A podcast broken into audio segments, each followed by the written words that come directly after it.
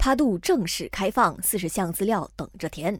为了避免政府发放的补贴出现纰漏，昨天政府正式推介主要数据库趴度。首相拿督斯里安华表示，趴度是一个先进的系统，可以防堵漏洞和减低成本，并确保补贴和援助金是发给真正有需要的群体。不过，即日起到明年三月，国人必须通过这个数据库更新八个部分，涵盖四十项个人资料，包括收入、开销、负担和住家到公司距离等等详细数据。虽然问题很多，但经济学家庄学勤博士认为，这个数据库要求填写的资料非常详细，相信政府能够通过这些数据更了解民众的需求，在发放补贴的时候可以更精准。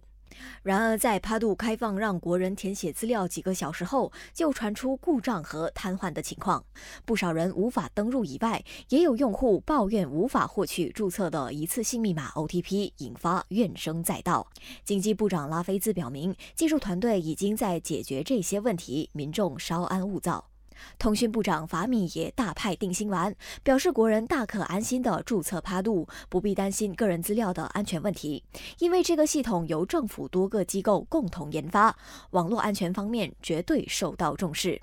而通讯及多媒体委员会旗下的个人资料保护局也将确保资料的储存方式有序也合法，确保所有人的资料受到保护。